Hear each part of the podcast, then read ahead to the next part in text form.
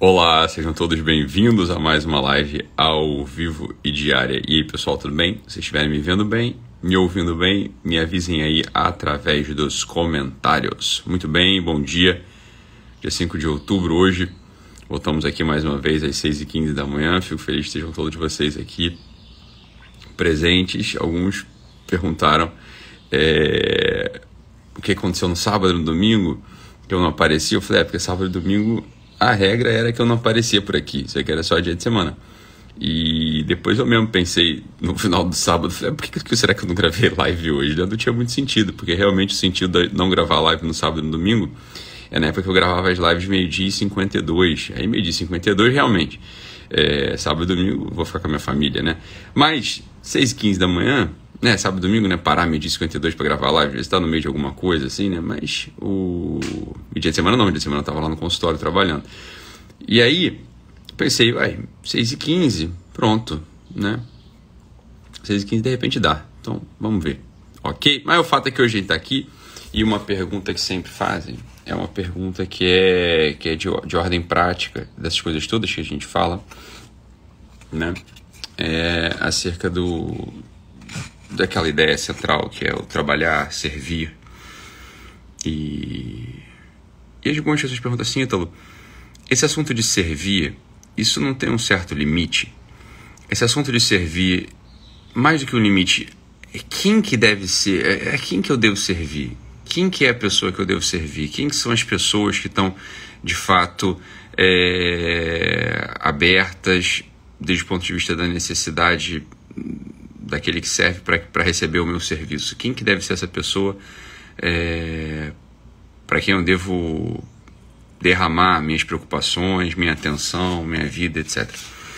E entra aquela uma das ideias do nosso tempo, que é aquela ideia da caridade que, enfim, não vou, não julgar aqui as intenções, mas sempre me pareceu uma grande fuga esse assunto da preocupação com os pobres da África os pobres da África se tornaram quase uma entidade metafísica, não que eles não existam, eles existem, infelizmente, miseravelmente eles existem, e é uma grande tragédia. Existem pobres também no Rio de Janeiro, pobres também em São Paulo, existem pobres muito próximos a você, existem pobres em cada esquina. Essa que é a verdade. E por que, que a gente fala que esse assunto, entre aspas, dos pobres da África torna-se no final de tudo, uma grande fuga, porque os pobres da África eles não estão próximos a você. Como é que você vai poder fazer alguma coisa para os pobres da África? Essa é, uma, essa é uma grande pergunta. Né? Os pobres da África se tornaram, no, no fim de tudo, eles se tornaram uma grande fuga para o bem que a gente pode fazer a quem está próximo de fato da gente. E aí entra aquela pergunta, né, que é essa pergunta, quem que é o meu próximo? Quem que é a pessoa que está próxima? Quem que é a pessoa que de fato está é, tá aqui, é, enfim, tá, tá, que pode, pode se beneficiar com alguma coisa das coisas que eu faça? E que parece que essa é a grande estratégia, um dos grandes segredos para que eu possa ter uma consistência no dia a dia, uma consistência de eternidade, uma consistência de identificação é, de semelhança com os grandes homens, com as grandes pessoas que passaram por esse mundo, porque não se tem notícia de alguém que, de alguém que seja de fato grande, né? um herói, um santo, um, um grande filantropo, uma dessas pessoas que, que ora, às vezes um, um grande um grande inventor, um grande artista, essas pessoas elas, de algum comprometimento, algum comprometimento com o próximo, essas pessoas tinham numa medida extraordinária um dia extraordinário. Então, a primeira coisa que a gente já pega aqui nessa manhã, na meditação dessa manhã, é a seguinte: olha, que vale sempre lembrar, o próximo é aquela pessoa que pode ser objeto da nossa compaixão. É aquela pessoa que de fato o meu coração ele pode se derramar. No final das contas, é uma pessoa que está ali realmente, realmente que eu estou vendo. É uma pessoa que pode, que pode ser acessada, que pode ser acessada por uma, por uma dessas coisas que eu vou falar aqui que podem ser um guia, podem ser uma baliza, podem ser um guia, podem ser uma baliza para esse nosso derramar, para esse nosso serviço, para esse nosso cuidado. Então veja, olha só, né? essa é uma das primeiras coisas. Existe o um mundo e o mundo ele é bastante ambíguo. O mundo é um lugar no qual a gente está instalado que oferece sempre, não é? Ele oferece sempre desafios e as pessoas nós, inclusive, temos necessidades físicas. Né? O mundo ele traz necessidades físicas para gente. Porque ele falta, porque ele carece, porque a gente se encontra muitas vezes sem os recursos para poder continuar empreendendo uma jornada. E, e aí por isso que se fala assim, olha, entre as coisas de misericórdia, entre, entre, entre aquele coração que se compadece, né? um coração que conhece a miséria um do outro, um coração que de fato se derrama um para outro, esse coração misericordioso que a gente chama, né? Olha, o nosso coração, essa misericórdia do nosso coração, ela pode, né? Ela, misericórdia, né? Do coração é quase um pleonasmo, mas para que fique bem marcado aqui, essa misericórdia do nosso coração pode se dirigir, pode se dirigir a essa intermediação, a essa falta ou essa essa essa essa, essa instalação dos homens e nossa no, no mundo. Então veja, quando a gente está olhando para um próximo, quando a gente está olhando para alguém que está acerca da gente, que está que tá ali do nosso lado, a gente pode reparar que muitas vezes elas não conseguem continuar empreendendo uma jornada, elas não conseguem continuar empreendendo uma jornada de realização, uma jornada de amor, uma jornada de entrega, uma jornada de busca de sentido, porque o mundo, o mundo lhes é subtraído. E aí nós podemos ir lá e de algum modo a gente pode fazer essa função, uma mediação. A gente pode dar uma, fazer uma obra, edificar algo, fazer uma obra com essa misericórdia do nosso coração para o corpo deles, que tanto padece, que tanto tem carestia, que tanto falta, que tanto sente a falta do mundo. Então existem obras, edificações têm obras de misericórdia dirigidas ao corpo dos outros, dirigidas àquela falta que o mundo lhes traz. A, a falta que o mundo lhes traz para essa instalação corporal. A gente consegue perceber que são sete obras, existem sete coisas que a gente pode fazer, que a gente pode dar ao nosso, né? A gente pode dar de fato a essas pessoas tão próximas a gente então é claro que esse mundo ele pode ser subtraído desde com as necessidades mais físicas, mais básicas. As pessoas podem não conseguir encontrar recursos para as, suas necessidades mais básicas, né? a fome, a sede. É claro que quando a gente encontra alguém que tem fome e sede, ou seja, falta de fa falta algo do mundo mesmo para eles, né? E a fome e a sede, claro, compreendidas do modo bastante claro e evidente, fome e sede mesmo. Ó. Quem, quem tem fome, quem tem sede, a gente tem que ir lá e dar comida e bebida. Isso é óbvio, né? Isso é fome, comida e bebida.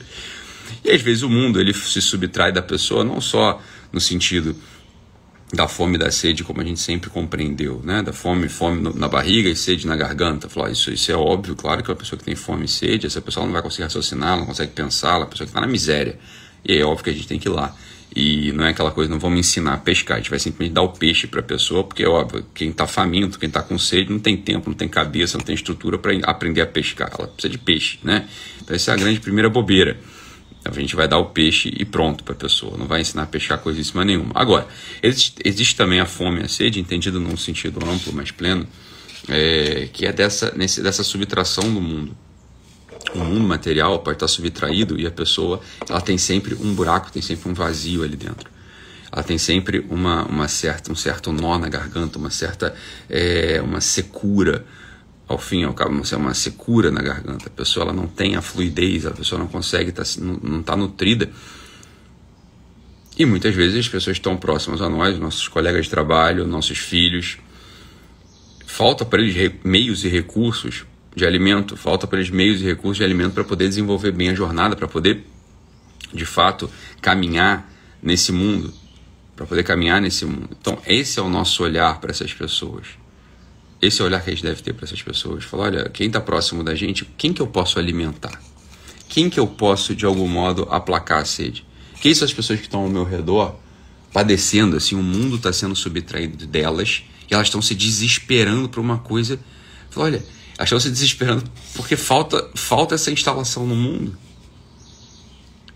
E esse, esse, esse, é uma das primeiras, esse é uma das primeiros olhares que a gente tem que ter para as pessoas, sem querer complicar muito a nossa guerra. Falar, olha, tem gente que está no mundo, tem gente que está no mundo e está bastante confuso.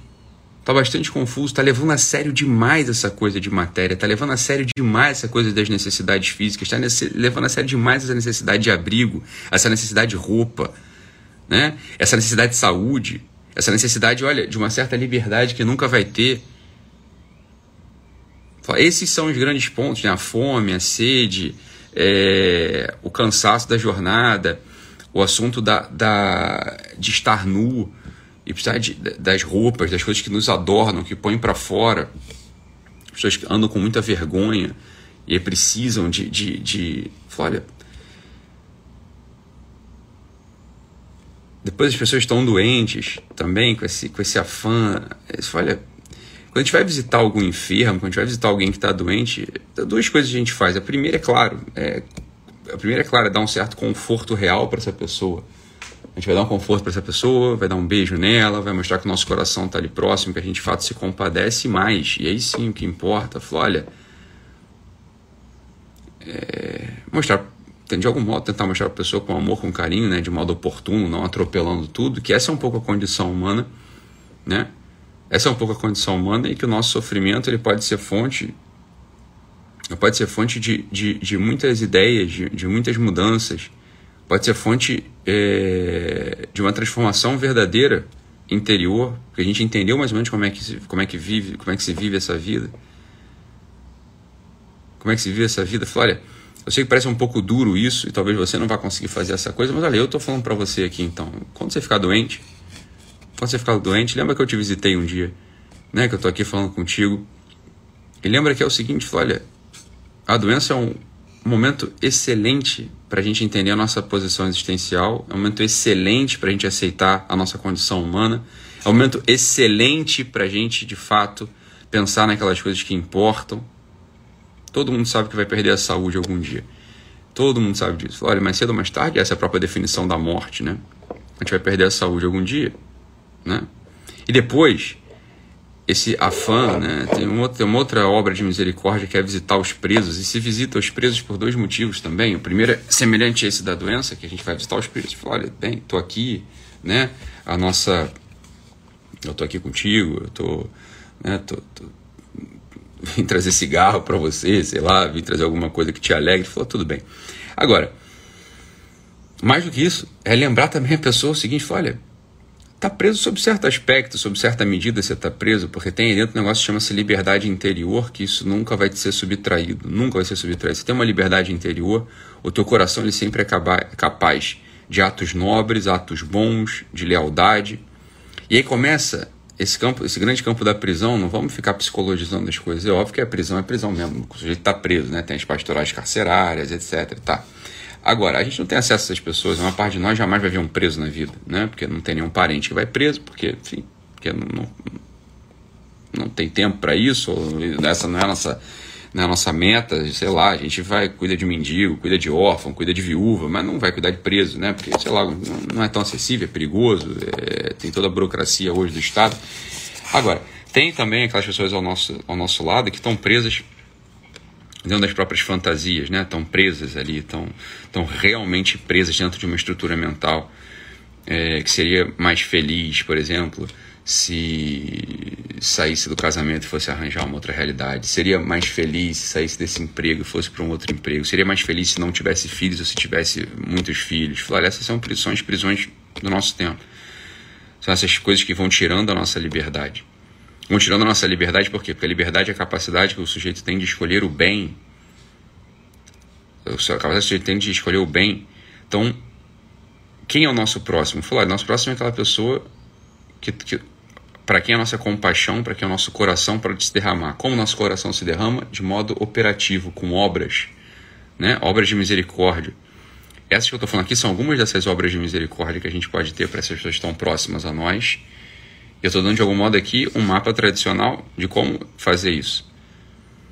Então, uma pessoa que se a gente nota, a gente nota que está presa dentro de uma estrutura dessa que lhe tira a liberdade, fala, esse aí é um cativo, é um encarcerado que precisa ser visitado por alguém com um coração capaz de amar, com um coração capaz de se compadecer, para lembrá-lo sempre que existe uma outra liberdade, que é a liberdade interior, e essa sim é uma liberdade que nunca vai ser tirada da gente, nunca vai ser subtraída da gente. Essa é uma das liberdades, essa é a liberdade fundamental do homem. Essa é, uma, é a grande meta. Falou, olha, interiormente é sempre possível ascender, elevar o coração com atos de bondade, atos de amor, atos de responsabilidade, atos de compromisso. E que essa sua ideia de fuga, essa sua ideia de mudança, essa sua ideia de, de deslealdade, elas são as grades de ferro da prisão que vai te encarcerando dentro de um lugar que vai te atrofiar, vai te deformar e vai te entristecer no final das contas. Então, quando a gente tem claro essas coisas na nossa cabeça, olha, é, dá de comer a quem tem fome, dá de beber a quem tem sede, né? ajudar os outros a descansar, porque eles são peregrinos de uma longa viagem, né? Descansar com a nossa alegria, descansar com nossos bens materiais, inclusive, descansar com nossos conselhos. Ajudar aquelas pessoas que têm vergonha, né? Que têm vergonha, têm vergonha da, da, da própria vida, têm vergonha da própria história, têm vergonha, né? Tão como se estivessem nus, as pessoas estão nus. Ajudar a vesti-las ali com um manto, com uma veste da nossa compreensão, da nossa empatia, com uma veste é, de uma certa imortalidade. Olha aqui, olha, você foi despojado das suas vestes, você está nu, mas, mas existe uma roupa que você pode vestir, uma roupa de eternidade que você pode vestir, que você vai de novo ser aceito lá naquele lugar do qual você desceu. Né, como quem diz assim, olha, você estava indo de Jerusalém para Jericó, né? Estava indo do, do, é como se ela estivesse indo do Éden para o mundo terreno. E aí foi despojado das suas vestes, foi assaltado por ladrões e foi encontrado quase semi-morto, cheio de feridas abertas. Falou, essas vestes que foram tiradas dele é a imortalidade. São os dons preternaturais, lá da Jerusalém Celeste, do é, ou do Éden, né? Jerusalém Celeste não é o Éden exatamente, mas aqui tem uma, uma simbologia dupla que a gente pode compreender. Então, a história que eu estou contando é a história lá, lembra? Todo mundo lembra a história do bom samaritano. Tá tudo, tá tudo claro lá nessa, nessa história. Então, veja, é, é, é, esses são, esse, essas são, são as obras que a gente pode edificar com o nosso coração, quando o nosso coração está do lado de uma outra pessoa. Esses são os nossos próximos. Esse, essas são as pessoas que estão ali ao nosso lado. É isso tudo que eu falei, todo, esse grande campo da doença, esse, campo, esse campo da vida cativa, né, uma vida encarcerada. Fora, tudo isso aqui é assunto, é objeto que a gente pode trabalhar uma vida inteira para entender melhor toda essa dimensão que a gente falava no início da live do serviço. Como servir e, e, e quem é meu próximo. Como servir com o meu coração para os outros corações e quem são meus próximos. Olha, aqui tem um grande itinerário. Pode rever essa live, vai tomando nota e vamos de algum modo, né, com toda, toda humildade, com toda confiança em Deus, tentando construir um coração mais compassivo, um coração que de fato possa olhar para aquelas pessoas que estão ao nosso lado, aqueles nossos próximos, né? e se dedicar em atos de serviço que não são só mentais, não são só os bons desejos, não só, são só uma cagação de regra, né? É, não são ali como na própria parábola do, do bom samaritano, né? Falou, olha, dois passaram por aquele sujeito que estava caído, um sacerdote e um levita. Falou, olha, é como se fosse, ó, é a norma e a fala, né? a norma e a fala, são as leis e os profetas.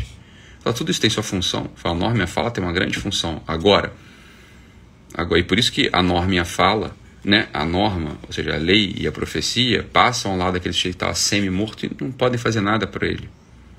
Não é que não quisessem fazer, não é uma indiferença deliberada, mas não podem fazer nada por ele. Fala, olha, a pessoa que está semi-morta, ela precisa um pouco mais do que cagação de regra é, é, e, e, e, e, boas falas. Ela precisa de um coração que chegue ali e carregue precisa de um coração que encontre o outro coração e o eleve, o coloque em cima do, de, um, de, um, de um cavalo, de um animal, e o leve até uma estalagem para cuidar daquelas feridas com, claro, com carinho, e depois com os remédios próprios para desinfectar aquelas feridas, né, com azeite, com vinho, falei.